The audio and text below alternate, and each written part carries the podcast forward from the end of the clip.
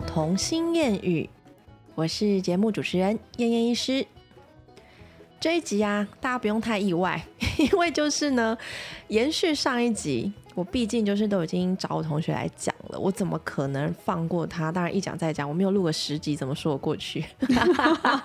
当然没有啦。好，那我们还是要再度欢迎一次我的好朋友红沙医师。当当当当当当，你今天要不要再自我介绍一下？再简单介绍一下。好，大家好，我是燕燕医师的大学同学，然后我是一个精神科医师，但是我的次专科是儿童青少年精神科，就是大家俗称的儿心。医师，对对对对对，你知道儿心医师对我们来说是非常非常重要，对儿科来讲，因为有时候会遇到很多孩子上面，包括你的发展心理学啦，然后或者是说，哦，我觉得管教的问题、教养的问题，真的很适合跟儿心医师来讨论这件事情。那我们今天要探讨的这一集呢？对啦，我们两个的确是有点过时了一点，就是时事已过，但是我们想讨论就是要讨论呢，你管我们对不对？好，我们相信前阵子呢，就是有一个还蛮大的，有很大吗？新闻有很大吗？我觉得是我们同文层啦，哦，对，因为刚好都是医师，然后又是儿科医师，对，然后又遇到就是在谈很多管小孩啊、管教养上面的那个题材，那这件事情当时候。的确是也没有到轰动社会，很快就被压下来了。因为因为那时候也很多其他对同期有好多有的没的新闻哦，就我难得很少在看新闻的，然后突然间出现好多就是让我很惊讶的消息。对啊，让我突然间变成一个跟得上时代潮流的人。好，没有你很我我们已经过时了，而且我们在讲一个月前的事情。这节目播出的时候是不是快两个月？可能对，有可能是。好，那我们稍微提一下，让大家回想一下，这样我们很不道德。这样没有，我觉得这是一个讨论而已。对，就是让我们不是 judge，对对，让我们知道说，哎，有这件事情。那就像你看到一只蟑螂的时候，你家可能有一百只蟑螂。天哪，好烂的比喻！我等下去看一下。当我们看到一个新闻的时候，其实这个社会上可能。同时，各处都在发生这件事情。对对对。但是，我觉得大部分的人在看新闻还是比较偏向批判性，就是针对新闻里面的角色，然后可能去啪啪啪去指责啊，或者是去骂。可是，其实真正一个新闻带给我们的，应该是后面对整个事件的反思嘛。就是我们把它运用到自己的环境里面，然后说，那我们这样的做法会不会造成什么的情况？然后去考虑自己的一些行为对不对？对，这样才合理嘛，这才是一个新闻帮助我们成长的目的嘛，对不对？对，所以我们今天的用意真的不是要去批判或者是讲别人不对，虽然当下也是不对啊。对，就是我毕竟是完全很反对打小孩这件事情，但不管是任何的理由，那你动手动脚就不对，因为这件事情不只是在大人跟小孩之间，包括。你大人跟大人之间，小孩跟小孩之间，你遇到什么观念不对、价值观不合，难道我就打起来吗？没错，对啊，只是因为其实嗯是在讲呃父母打小孩，我觉得其实是就是你讲一种权利的不对的，对，因为你觉得这是我的孩子，我的所有物，或者是管你，我的呃你你你我打你，然后你会受教，而不是说。你会告我？对对，没错。哎，我们讲半天还没有讲到那个新闻到底是什么。好，那个新闻就是前阵子不是有个网红儿科医师嘛？对，然后当下他是，其实我相信他是身心俱疲的发了一场一篇很长的文章啦。然后他也有附上一点。一张照片做佐证嘛，就是家里的环境真的是蛮可怕的，可以用这样形容吗？可怕，对。然后当下他对于他管教孩子的，可能是应该说他的想法吗？那篇文章，他觉得就是说孩子的一些生活习惯，嗯，可能是他过去比较忙，或者是说没有管教的结果。对对对对，所以他就。决定要从那个时刻开始，哦，对他的这些行为要严加管教。那其中就包含说可能打小孩。那那因为他那个文字其实写的很文言文，文绉绉，说作文应该可以一百分。对，让他们什么呃，就是警觉性提高，增加警觉性。对对，我在背课文吗？对，所以其实，但实际上的状况，其实可能就是说，他有让小孩跪着了，然后有踹他们，然后可能踹到这个小孩跌倒啊，或者是说后来好像妈妈也有发一些文章，就说小朋友被打到双颊红肿等等，这是蛮严重的体罚行为。对对啊，对，讲到这个新闻，真的就还蛮感伤的。但是说实在，这件这件事，我觉得所有在看新闻或是看任何时事文章的人，我们都应该就是看就好了，然后不应该去批判说哇哪一方讲的才是真的，哪一方讲的是假的，因为对我们来说那些。都不重要，因为它毕竟就是发生了嘛，对不对？对。那我们今天我们两个重点是在谈论说，因为你知道，我们本来想要谈儿虐这件事情，因为我我的手上可能经历过一些儿虐的例子，真的是蛮惨，会那种渡破长流的那种例子。嗯。但是呢，我们后来想了想，这些。太极端的例子不太适合我们的在节目上讨论，是因为毕竟会来听我的 podcast 的你们好朋友们，应该就是不会 真的是造成儿虐的这一群嘛？对，真的会打爆孩子的那一群，应该早就在打爆，没有空在听 podcast 的，对不对？可能可能忙着在那个 在处理小孩，对对。所以，我们今天大概就是聊一下我们对管教小孩这件事情的一个看法吧，对不对？可以这样说，对对对。那红山。你也是不支持打骂教育吗？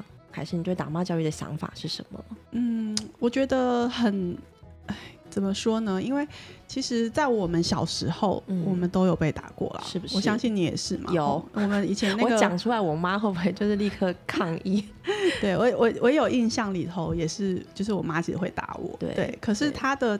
嗯，你看现在我就把它合理化，该怎么讲没有，现在把它合理化说，哎，可是他的打骂其实是有 有当下的情境哦，对啊，其实我们知道为什么他要打我啦，就是可能我做错事情，可是我们会不会是长大了才知道？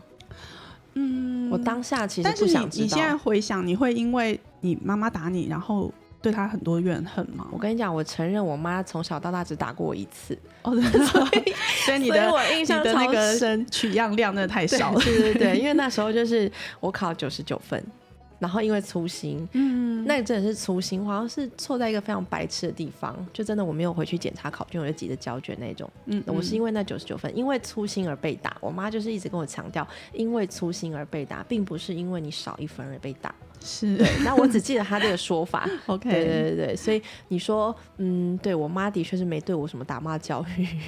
对，但是我就是说，有的时候我们回头去问啊，吼，就是问这些已经从小被打嘛，被打然后长大的这些人，就问他说，哎，其实你记不记得你爸妈当初打你是为了什么？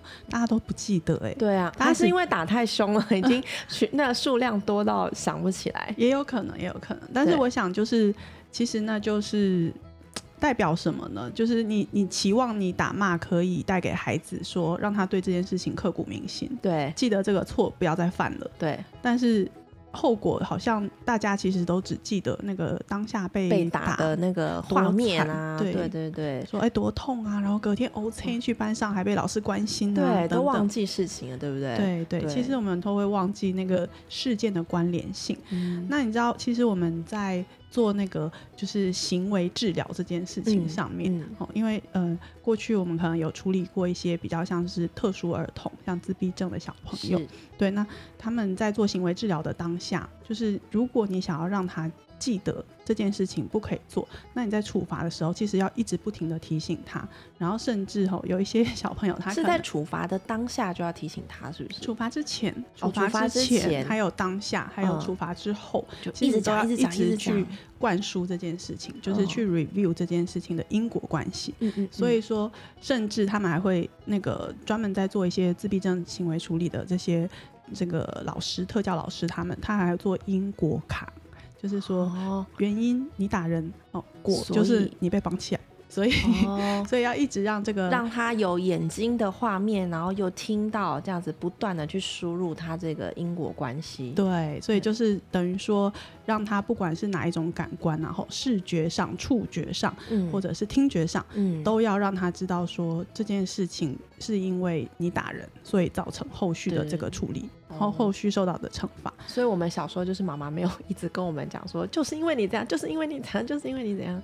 嗯，可能我不我不确定哎，或者是说我们被打的当下，其实可能你只顾着哭哦，你的耳朵其实是关起来的，对对，或者是说我们被打很惨的时候，你当下应该只想着说我要怎么逃离这个环境。哦，甚至逃生，对，甚至有一些小朋友他就是在面对一些这种很冲击哦，或者是很暴力的行为的当下，他其实会用一种解离的方式，就是他可能他魂已经不在了，对他已经耳朵关我起来，先身体让你打完，嗯，然后晚一点我魂回来了之后，我再自己去想。对对，所以其实那个当下，他可能是很木然，就是没有什么情绪，也没有什么感官的输入的。所以这种是不是应该是太常被打骂的才会出现这样解离的情况，还是他天生的个性就很容易会出现解离的？我觉得要看那个打骂的轻重度。如果是已经到了一些危及生命，哦，或者是说真的重到这个小孩没办法负承担负荷的量的时候，那他为了要保护自己，这是我们身体自己启动的一种保护机制，他可能就会变成说，他当下是不反应，然后没有没有东西输入，反正我逃也逃不掉了。对他就是心智上。心理上的飘走，听起来好难过。对，所以其实我想，呃，打骂教育我们很难去衡量那个轻重度啦。我们不会说，哎，我今天叫做轻度体罚，或者说 我今天使用的是中重度体罚。我们没有一个量表，是我还要跟小孩先预告哦，说你今天做这件事情，我今天就要对你处以中重度量表。对，所以其实那个界限是是很难拿捏的。对，那。我们不得不承认，有的时候其实可能大人的情绪发泄也占一部分。真的，对，除了小朋友做错事情以外，大人你会不会越打越顺手？对啊，有时候有时候他做错事情，然后让爸爸妈妈丢脸。对对，那种回家就是发泄。对，那种打骂一定是远超于他的罪行啊。是，对啊，对。或者是有时候我们会觉得说这个行为。代表着我嘛，哦，就是我没有把你教好，没有管好，我是为你好，所以我们的下手自然就可能不小心重了一点。对，是，所以这时候又要讲到，我们必须要先自我觉察。对，自我觉察真的好重要。对呀，我要先冷静自己，不然我就是老是把我的情绪压力就甩锅在我的小孩身上。没错，对啊，所以我们要常常自我觉察。自我觉察其实有点像那个。呃，me time 有没有？就是是一个很好用的词。对对，就是什么时候都可以拿来用。对，说哎，老公，我今天自我觉察去了。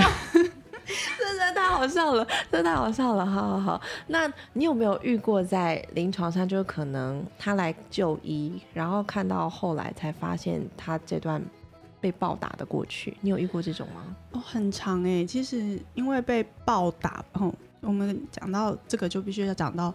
儿童时期的，就是一些负面创伤经历嘛，是是，这个其实都有一些，就是这集我听起来好专业，好高级哦，论文的佐证，对对对。那其中其实有四个项目，对，其中就是有一个是暴力的对待，肢体上的暴力，嗯，然后其中包含也一些忽略，还有就是我觉得忽略真的是大家很很少注意到的一部分，对。那还有就是性上面的一些虐待，对。对，所以这些其实都会成为往后。不利因子就是说，这个小朋友创伤，心灵创伤，对他有可能会因此而影响到他往后的一些人际关系啦，或者是他处理面对事情的态度。那后来来看诊的，就是因为小时候过去这些事情来看诊的，大概都会是哪一群的诊断吗？有特别都有哎，因为有可能是忧郁啊，有可能是焦虑，那也有可能是一些创伤后压力症候群，这些其实都会对，各式各样都有可能，都有可能。其实常常当事人可能不见得会早就知道说，哎，这跟我的儿童创伤有关。其实不见得，他可能是因为现在发生了一些事情，然后来求助来就医，但是可能追溯到往前面的这些成长经历，我们才发现说，哦，原来他小时候是。经历了很多一些负面的影响后，在这么不利的环境下长大了，那这些可能都会变成，就是我们看小小小的植物，你可能在小的根茎期就已经受到一些很严重的创伤，对，那它长大以后，那可能长得不好或怎么样就歪了，对，那的确是。这些都会有蛮重大影响的，可这种也无法再就是单纯靠药物去解决他现在的症状啊，是真的是好不了的。所以我觉得那个其实心理治疗要就是蛮重要重要的，对对，要踩进去他的心理的那一方面，对不对？是是，对。所以其实如果啦，如果父母亲就是说能够哦，我们现在这个环境其实。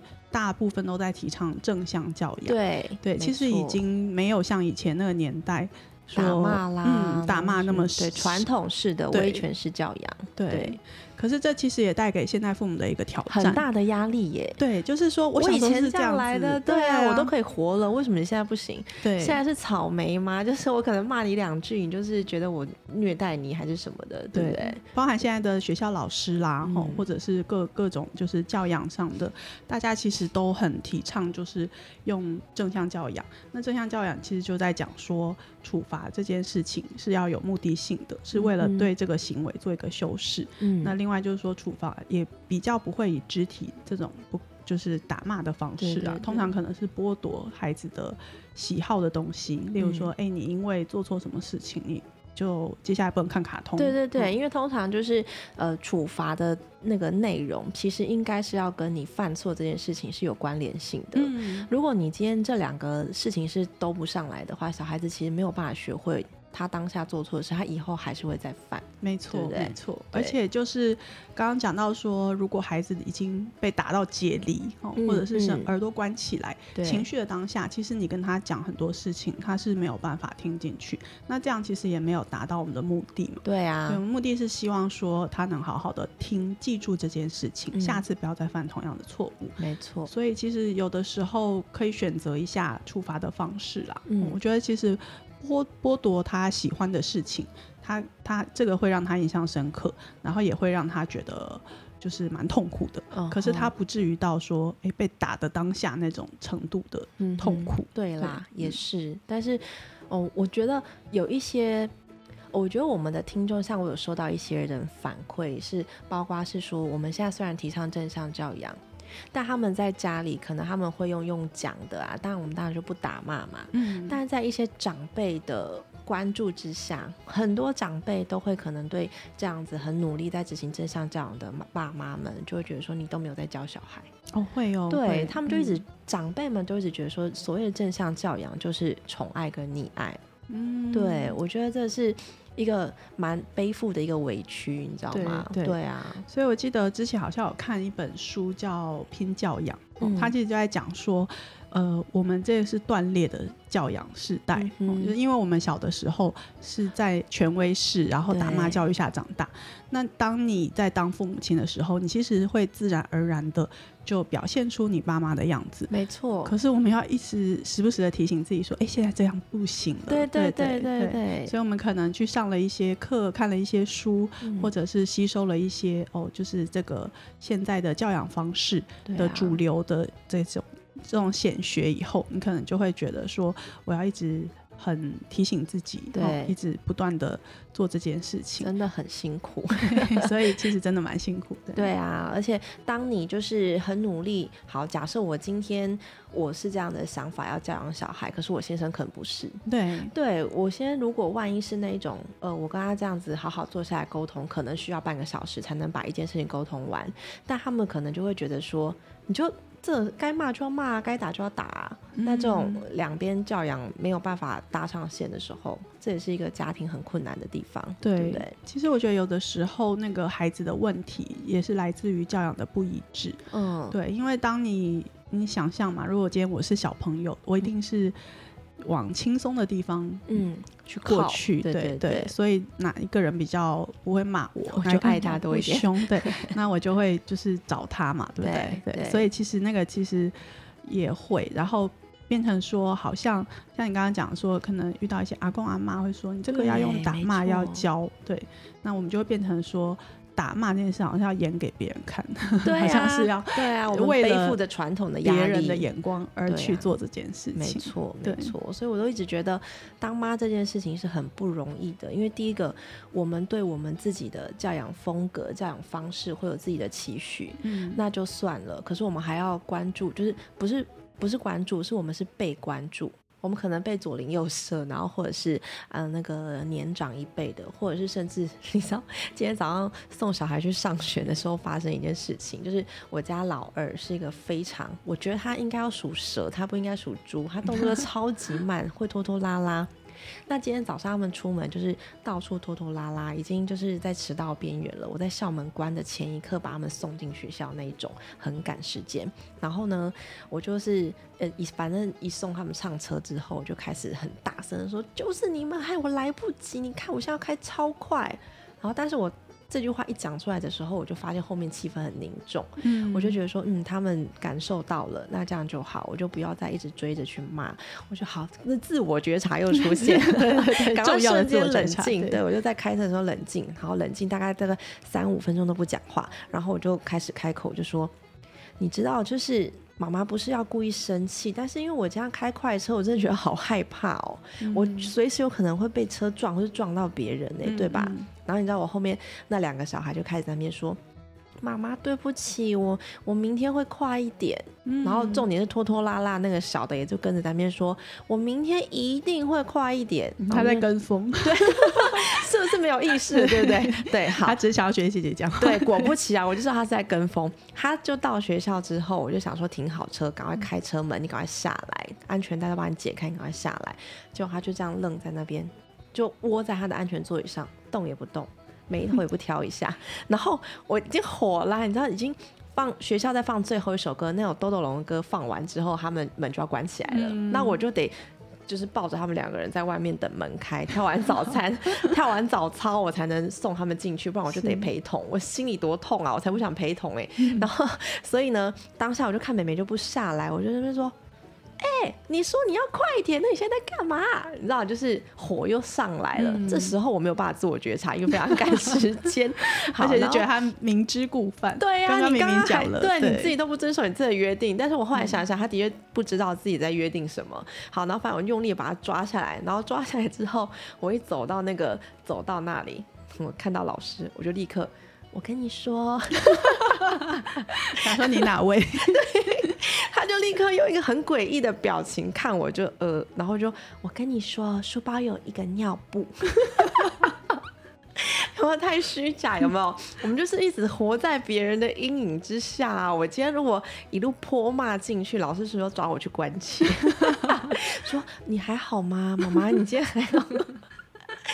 就很累，就是除了自己面对小孩之外，然后还要随时活在别人的注目之下，就是来自很多四面八方的眼光。对啊，这种这种这种旁边真的是哦很累。我就说，我们除了一直被小孩监视之外，还要被老师监视，累不累啊？对不对？而且你有没有觉得，其实大家都会把小孩做错事情，或者是小孩怎么样这件事情的责任放在妈妈头上？对，为什么不是爸爸？对。对啊，爸爸去哪了？我爸爸去赚钱吧。没有不能啊，我们妈妈也在赚钱呢，对不对？怎么会这样？但是这个就是一个旧有社会一直沿用下来的，就是可能男生女生的刻板印象。对啊，所以我觉得有些时候就是妈妈的这个嗯重担真的很真的很大，真的很大。对啊，啊，你你要不要讲一下？就是就是你在家里是真的不打骂小孩吗？我有时候会打，你这出乎我的意料，你不能这样讲。我觉得有时候是你是轻拍吧，我是气急攻心，真的，我有时候会那一种，是不是？就是因为真的是气到，然后就会忍不住打他，就是可能用拍小屁股会打他拍。我觉得啦，可是我很快就自我觉察。所以我很快就会拉回来。我要在家里每一个墙壁都贴这四个字，对，到处都可以看得到，这样 像文革这样子。对对对对，对我觉得瞬间的那个脾气啦，或者是他当下真的很火，就是真的做一件不该做的事。假设他今天真的去弄了火，他今天去碰了瓦斯，差一步就要碰了，是会真的很气或很急的时候，或者是说他有时候你看他故意打妹妹。哦，对啊，欺负小的，对类似这种行为，这时候真的是你所谓讲的气急攻心，对，或者是有时候我突然被肘击，或者是被 腿。然后踢到鼻子，我体会过这件事，这时候真的会很气，然后就打他。我体会过，你知道有一次，我真的讲到好好笑。有一次我们晚上在睡觉，已经平躺好了，就晚上我压他们睡觉方式就是三个人都躺好，然后比谁先睡着。然后就是我已经躺好不动，瞬间就是那时候美眉可能还晚上不想睡，她起来跳跳跳，结果啊，她就起来跳，然后瞬间整个人用头还是用哪里就摔在我的肚子上。上，天哪，有没有很恐怖？好，然后我当下超痛，痛痛痛到无法讲话，我甚至一度觉得我们渡破长流，我就觉得我要去挂急诊这样子。我上次在社团看到有一个妈妈，真的是因为就是被小孩的。可能是大小孩要故意坐他肚子，天哪！然后结果妈妈就黄体破裂，对，就真的去开刀了。你知道黄体破裂，然后如果送到医院急诊，人家会觉得说你的 sex 是不是太用力？性行为太 为什么我这一集又十八禁啊？好，可是这是真的会发生。对啊，他就已经。二三十公斤，然后这样给你做下去。对啊，你说，可是小孩真的知道吗？他可能只是天生长得大，然后他还没有意识到这件事不能做，对不对？所以你当下我很痛，我很痛，对他发脾气，但他又搞不太清楚为什么你要这么生气，因为他并没有感受到你的痛。对，然后我后来就当下我。大叫了之后，当然有骂他，因为那天我真的忍不住，这痛的情况下我没有办法觉察，然后所以我就骂他，然后而且我还讲的很重，我就跟他讲说：“你知道你这样子我会死掉吗？我真的有可能会死掉，你就没有妈妈了。”嗯嗯。好，然后这是最好笑的，就是在隔天，然后隔天他就去跟老师说：“哎，因为那时候是年假，然后就是可能是年假一刚开始，然后过了三四天之后上学了。”上学之后，他就去跟老师，老师问他说：“好死不死？”老师刚好问他说：“哎，你那个廉假去哪里玩？”然后他就这样子：“我妈妈死掉了。”那一天早上吓死。对，那天早上又刚好是我老公送他上班，送他上学，那老师没有看到我，老师非常紧张，就赖我，然后说：“妈妈，你……”他说：“你死掉。”然后老师是期望想要看到我怎样的回复，我也不知道。然后对老师，我现在在某某医院。地下二楼，对，然后反正老师非常的紧张，然后以至于这件事，我就从头到尾跟老师解释完之后，从那一周开始，每个礼拜五。老师就是联络部都会贴一个 Q R code 给你扫 Q R code 去填表单，说这个周末你们做了什么，还要审查一下同学的。快被小孩吓死了，他要确定就是这件事到底有没有发生，所以他要确定一下大家的周末跟连假都做了什么，请大家分享，然后变成每个礼拜一他们就一堂课的时间要。就是幼幼班的小孩，对，上去看着照片，说我去哪里玩之类的，还有照片，对对对，我们要传照片，不传太平健的照片。反正这件事情，我觉得对我就是他们幼幼班其他家长感到非常的不好意思，因为一切起因就是在我。我小孩的言论好惊人。对啊，所以我就说他们真的搞不清楚人事实地物。对，你知道我有去上过一堂，就是关于那个儿童证词的课。对，因为有时候小朋友还是要做精神鉴定，是，就是有牵涉到一些法律事件的时候。对对，然后发现。就是儿童证词的不可信度真的是超级高，因为小朋友他们很常会。呃，把不同时间的事情连接在听来的事情都在一起，对，所以他很容易被污染。就是你可能跟他讲一些事情，他记住了，吸收了，就当做是他自己发生的事。哦，所以他们会分不清楚，卡通演的别人发生的事情在他自己身上，是是。OK，所以卡通演的啦，或他听过的啦，或者是说很久以前的时序性这些，他们其实都搞不清楚。你觉得大概到几岁比较能够清楚、稳定一点吗？应该到。至少五六岁，天哪，中大班年纪。所以就是，就算我现在大女儿跟我抱怨学校一些事情，我的确也不该听，但太极端了，太极端了。哦，对啊，就是很麻烦，就是你很多时候是问不出来的。对，因为小朋友他们真的就是，他们嗯，应该这个是很高阶的一些。思考吧，就是他们大脑还没有发育到那个成熟度，对，所以他们的确会有时候会道听途说啦，或者是就是你会觉得他真的是天马行空，对对啊，就像你说这个妈妈死掉了，死掉了，我该怎么办？我还那个下课的时候去接他，我还请老师说你要不要摸摸看我是有体温的。很像一个那个韩剧，有没有？对，鬼妈妈。对我请他看一下，我刚才是走进来就飘进来的。对，真的是哦，受不了。好了，我们怎么讲到这边去？对，我们刚刚的 主题，我们的主题是教养啦，不当教养，对不对？所以就讲到说，其实打小孩这件事情，对对，只要是。呃，有原因，或者是你能都可以谅解吗？自我觉察到说，哎，我当时真的只是太气太急，嗯，然后我第一个反应就是先出手了，对对对，对。可是我后续知道要怎么去修补关系，或者是说跟孩子讲这个因果关系的话，我觉得就不用说每一件事情都。呃，都说哎，这样子是是不是家暴？对对对，这样子是不是要报一一三？对，然后自己去千警察局万不要太早跟小孩，千万不要跟太太少跟小孩讲一一三这件事，他真的会拿起来拨电话。没错，没错，对对对对，我们而且他们在学校其实会口耳相传，啊 他们同学之间会互相讨论哦。然后说，那我妈昨天打我，你要不要去打一一三？同学对他的关心，然后成为一个过渡。对啊，对啊，的确，我觉得刚刚红山有讲到一个很好的重点，这个是在呃我们在实行正向教养的过程中，我们不可能要求每一个爸妈都非常的完美，一下子就可以从我们经历过的那种威权式的教养，然后就瞬间华丽转身，然后变成一个超就是完美的妈妈这样子。那其实我们就算当下失控了。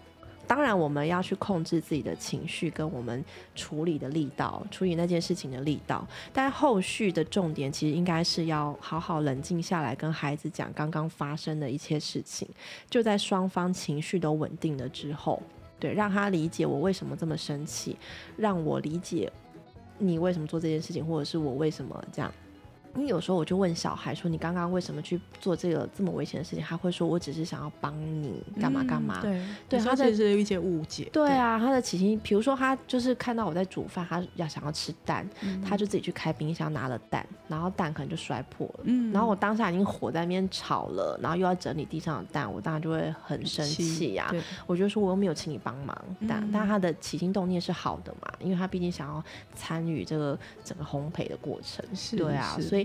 有时候在我们的立场上面来讲，当下就会掩不住的情绪，就噼里啪啦就骂一顿嘛。但其实他们有他们的委屈，而且他们年纪又还小，他们没有办法很直接的跟你讲他当时候的心里在讲什么。对，因为他们像我们这种聊天聊开了，都有时候会 hold 不住了，更何况是小孩。对啊，就玩嗨的时候，他们就完全无法控制自己。对，自己。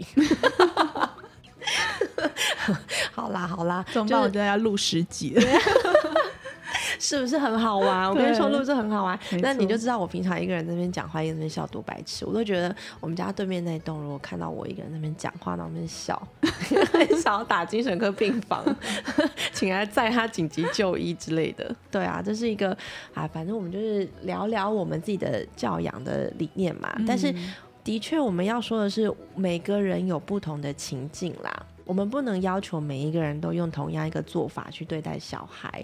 那当然，所谓的教养，它也不是只有一条路。每个人有不同的方法，你有你自己的歪曲扭巴，我有我的直线，对，都可以。只要我们的共同目的都是一样的啊，就是孩子是长得正直的啊，是一个很开朗、热乐乐观的啊，这样就好，对不对？不要就是一向委屈自己或者是怎么样，对啊，我们的要求都是一样的嘛。对对对啊！所以我想大家都走在正确的道路上，没错，要听叶叶医师的 podcast。谢谢你的广告。你知道，我们都是一群走在教养时代尖端的女性。这光是这一点就非常值得为自己鼓掌了，好不好？对啊，但实际上应该有的时候真的不要对自己太严苛。对，很多时候我们是帮自己给自己太多的压力，对不对？因为其实说真的。我一直到就是最近，就我邻居就跟我讲一句很好用的谚语，在提醒我。他就说：“我觉得你太在意人家怎么看你了。”嗯，他说：“这世界上只有两种事。”就是关你屁事跟关我屁事，哇，好有哲理哦。对啊，就是本来就是啊，我过我的生活，你过你的生活，我干嘛要活在你的那个注视下？我干嘛要活在一个那个大家的道德的这个这个桶子里面啊？我自己过得好，我小孩过得好就好啦，对不对？对，有时候这样想就不要去管别人怎么说。当然，我们不可能跟。长辈说关你屁事，你在管，就是说你你都没有在管小孩，你就溺爱小孩，你就很想回他说关你屁事。但当下我们只能微笑，然后把孩子带走，对啊，就好好跟他们讲就好了，对不对？是，好啦，我们这一集的重点是要跟大家讲说，教养的部分，你真的会有时候失手了，然后或者是忍不住，但是记得包含一下自己，包容一下自己。没有关系的，就是事后再好好跟孩子和解，然后表达你对孩子的爱，这样就好，对不对？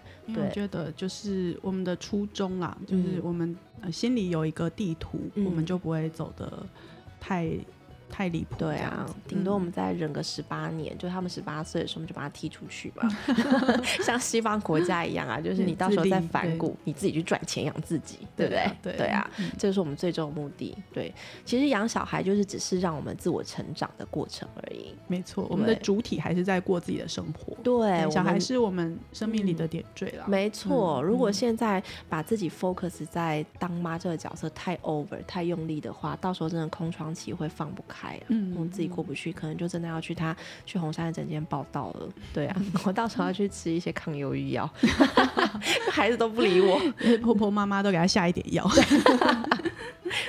太焦虑了，太焦虑，可以喝彩虹药水吗？这件事情我真的觉得哦，真的是啊，算了算了算了，这件事情没没那个，这提到政治就有点太黑暗了。嗯，好了好了，那不关我们的事，不能说不关我们的事，对不对？对，关你屁事，对，关你屁事，关我屁事就好了，对不对？对，好啦，今天真的要非常非常谢谢红山的到来，就陪我录了两集，非常快乐。其实多半都是我们自己聊天聊很爽。对，对，对，下次有空还要来吗？